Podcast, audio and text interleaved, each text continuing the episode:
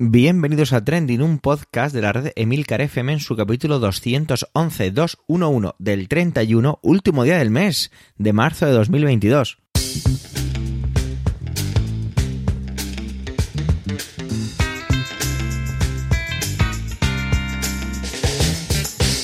Trending es un podcast sobre lo que pasa, sobre lo que ocurre, sobre las noticias que pueblan las redes sociales.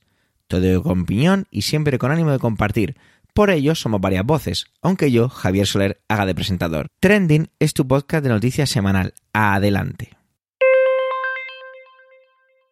No recuerdo si hemos hecho varios trending, varios podcasts que fueran el último día del mes, tendría que revisarlo, pero me ha hecho gracia al darme cuenta al redactar la, la entradilla que, que, era así. A mí este mes se me ha hecho un poco pesado, un poco largo casi. Además tengo, no sé si a vosotros os pasa, pero esa sensación de no parar de trabajar, de, hacer algo, no me refiero a trabajar de que me esté quejando de trabajar, me gusta mi trabajo y lo hago, pero que no paras de hacer y al mismo tiempo tener la sensación de que no eres nada productivo. Bueno, pues a mí me ha pasado esta semana esto, a ver si se pasa y, y nos ponemos ya con otra cosa. Antonio aborda el trending más grande de la semana, os podéis hacer cargo de cuál es, porque además Antonio está trayendo esta última temporada siempre todo lo que tiene que ver con el cine, y si en la gala de los Oscars se produjo lo que se produjo, pues nada, blanco y en botella, o sea, leche. Adelante, Antonio.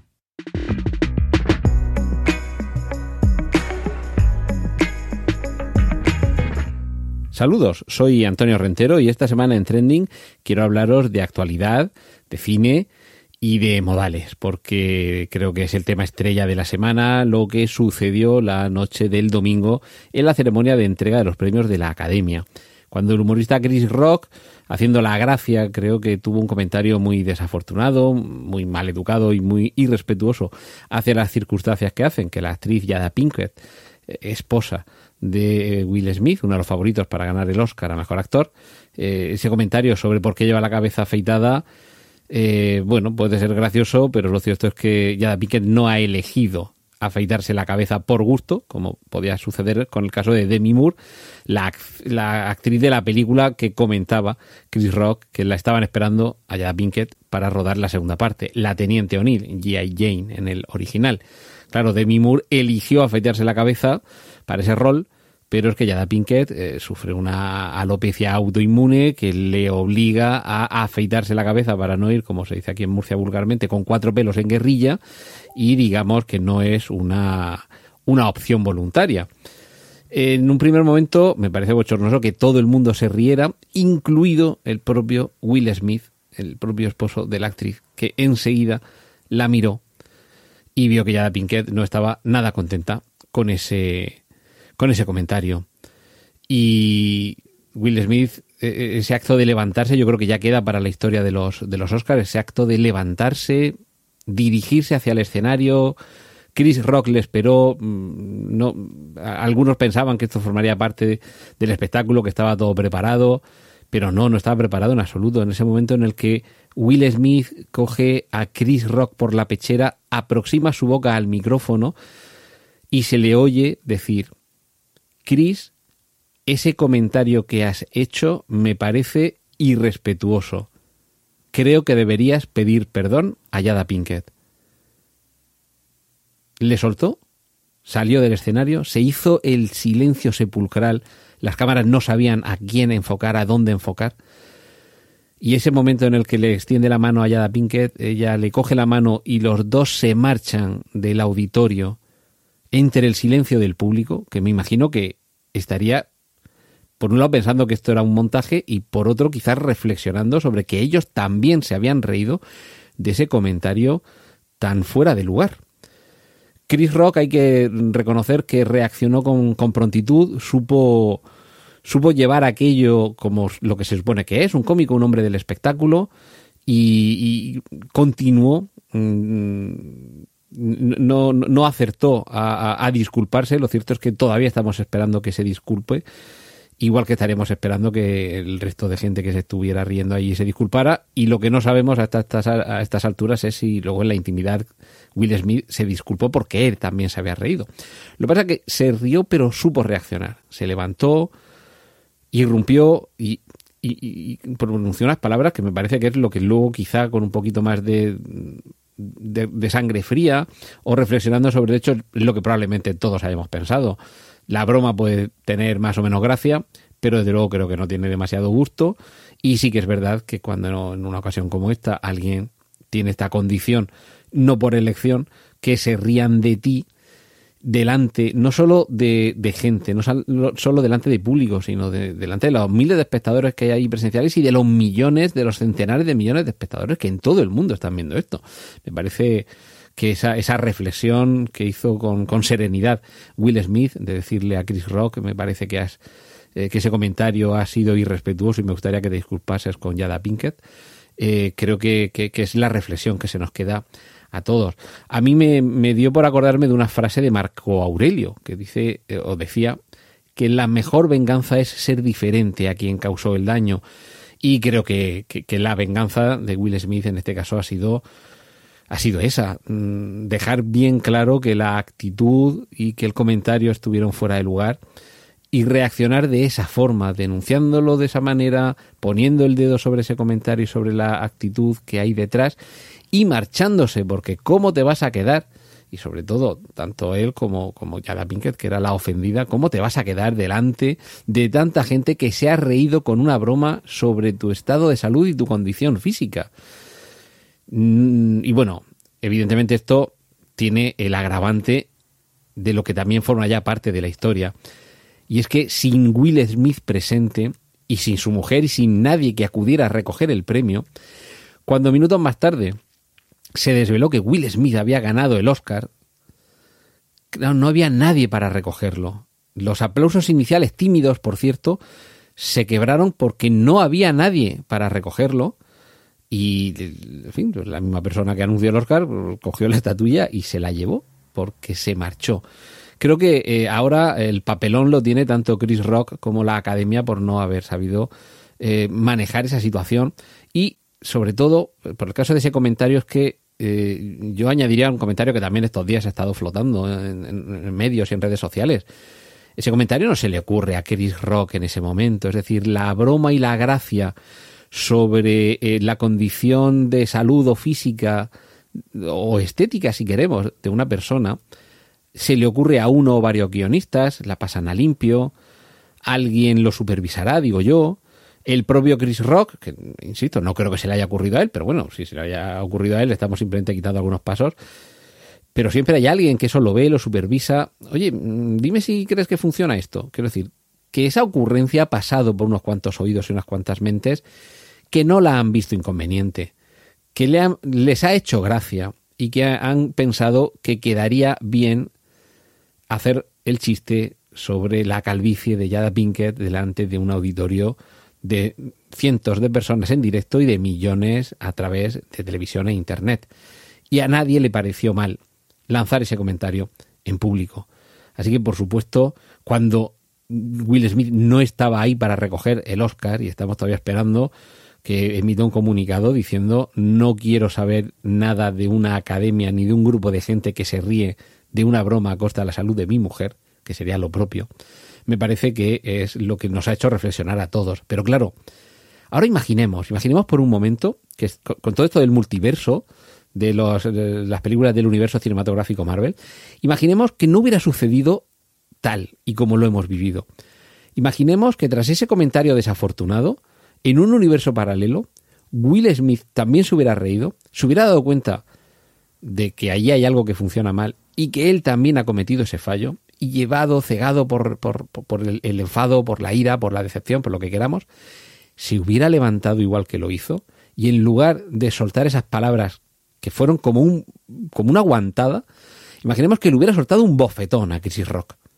Imaginemos qué es lo que hubiera pasado si le hubiera dicho algo del estilo de no vuelvas a mencionar el nombre de mi mujer o, o, que no vuelva a sonar el nombre de mi mujer en tu boca, algo similar y que Chris Rock se hubiera quedado con la bofetada en mitad del, escenario, que Will Smith se hubiera sentado y que además después hubiera ganado el Oscar, hubiera salido a recogerlo y seguramente, habiéndose dado cuenta de que su proceder no habría sido el más correcto, se hubiera deshecho en lágrimas, hubiera llorado, hubiera pedido perdón por su actitud. Y quizá todo eso empañaría que de fondo nadie estaba hablando de la auténtica perjudicada esa noche, que fue Yada Pinkett, la mujer a costa de cuya salud esa noche se hizo un chiste de quien todo el mundo se rió. Qué diferentes hubieran sido las cosas en ese otro universo, ¿verdad? Pero bueno, desde el universo del, que os hablo, yo creo que la mesura tuvo, la mesura, la contención, la educación y el acierto, sobre todo el acierto, tuvieron su hueco. Y desde luego, bochornoso para la historia de los Oscar, todo el mundo riéndose de un chiste a costa de esta mujer. Pues esto es la reflexión que quería eh, compartir esta semana con vosotros eh, y ahora os dejo con el contenido que tienen para vosotros el resto de mis compañeros aquí en swissspain.fm. Un saludo de Antonio Rentero.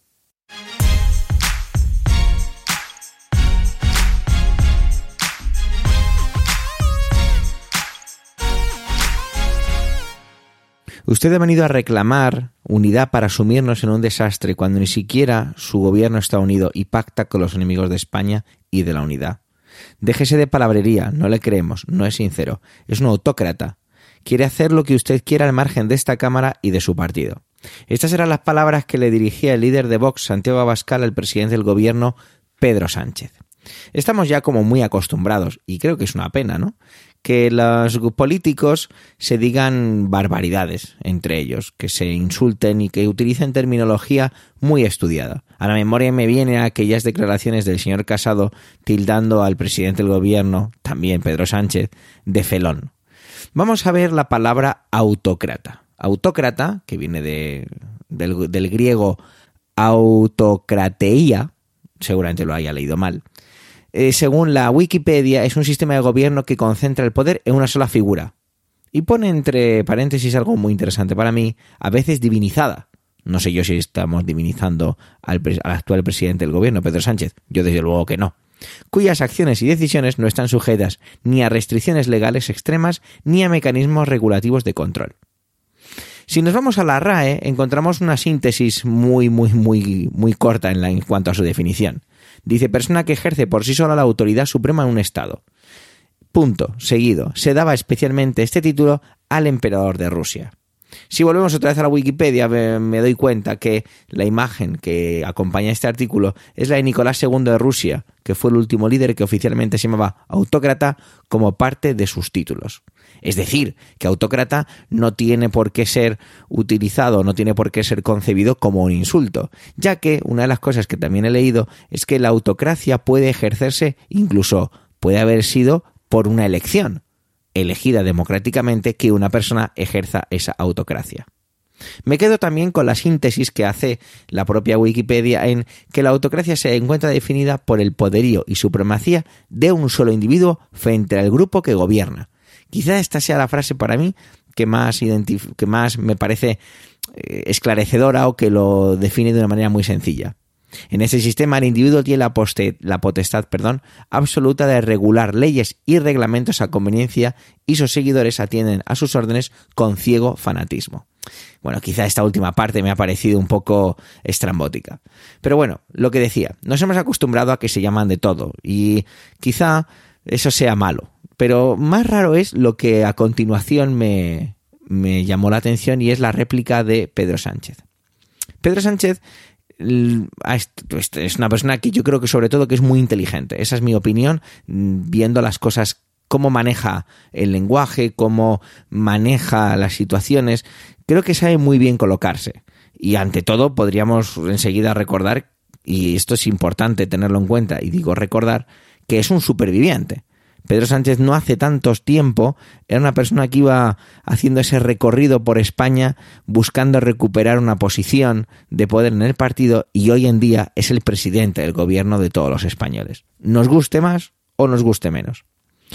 Eh, Pedro Sánchez replicaba al dirigente de Vox, a Santiago Abascal, diciendo lo siguiente. Ha habido algún grupo parlamentario que a lo largo de esta legislatura le ha descalificado de todo punto y le ha llamado incluso asesino. Pero que me llamen también autócrata y que poco menos que me homologuen a un verdadero autócrata como es Putin es de todo punto ofensivo. Y me gustaría, señora presidenta, que se pudiera retirar ese término del acta del debate. Yo ahí es cuando he dicho, ¿por qué Pedro Sánchez considera o pide que se retire la palabra autócrata dentro del, diario, dentro del acta del debate, dentro del diario de la sesión? He ido buscando dentro de la página web del Congreso de los Diputados todo lo que tienen con las actas, con los diarios y no sé, no he entendido muy bien cuál es la razón por la que quiere, por la que quiere que se elimine esa palabra. De hecho, creo que en este caso, sabiendo muy bien, y de verdad que lo digo, y no es una persona que me caiga ni especialmente bien ni especialmente mal, cómo maneja todo, todas las situaciones Pedro Sánchez, no entiendo por qué hace recalco de esta forma. No sé si es un intento de darle como mayor importancia, como creando una especie de punto aparte o de punto final de una manera como muy elegante, como muy política, como muy, como diría yo, no diplomática, porque creo que diplomática no es, pero como muy, pues eso, política, muy de apariencia, como diciendo, os habéis pasado de la raya, pero yo soy mucho más elegante y os lo digo de una forma más política, acorde a donde estamos con traje y corbata, que esta palabra no me define y que por favor se retire acta. No sé si tiene que ver con eso, pero sin duda es muy... Eh, sigo sin entenderlo, porque buscando en los diarios de sesión, incluso buscando si algún político español en algún otro caso, en algún otro caso, ha pedido que se retiraran términos dentro del acta de, una sesión del Congreso, no he encontrado demasiada información. No sé si he buscado bien, pero no he encontrado. Y estoy seguro que esto ha pasado en, ha pasado en otras ocasiones. No, no lo creo. No creo que esto ya se haya quedado ahí.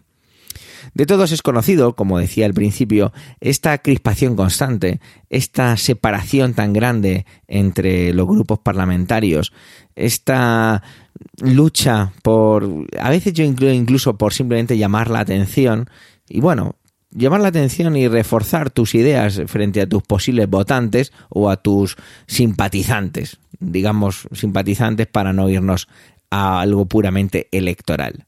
Pero sin duda, llamar autócrata al presidente de un gobierno democrático es un poco extraño, es un poco eh, ir forzando e ir utilizando esa terminología que si antes y pues, sigo alabando a Pedro Sánchez como una persona muy inteligente, también creo que Santiago Abascal no tiene un pelo de tonto. Creo que juega muchas veces también a parecerlo y que sabe muy bien también manejar el lenguaje.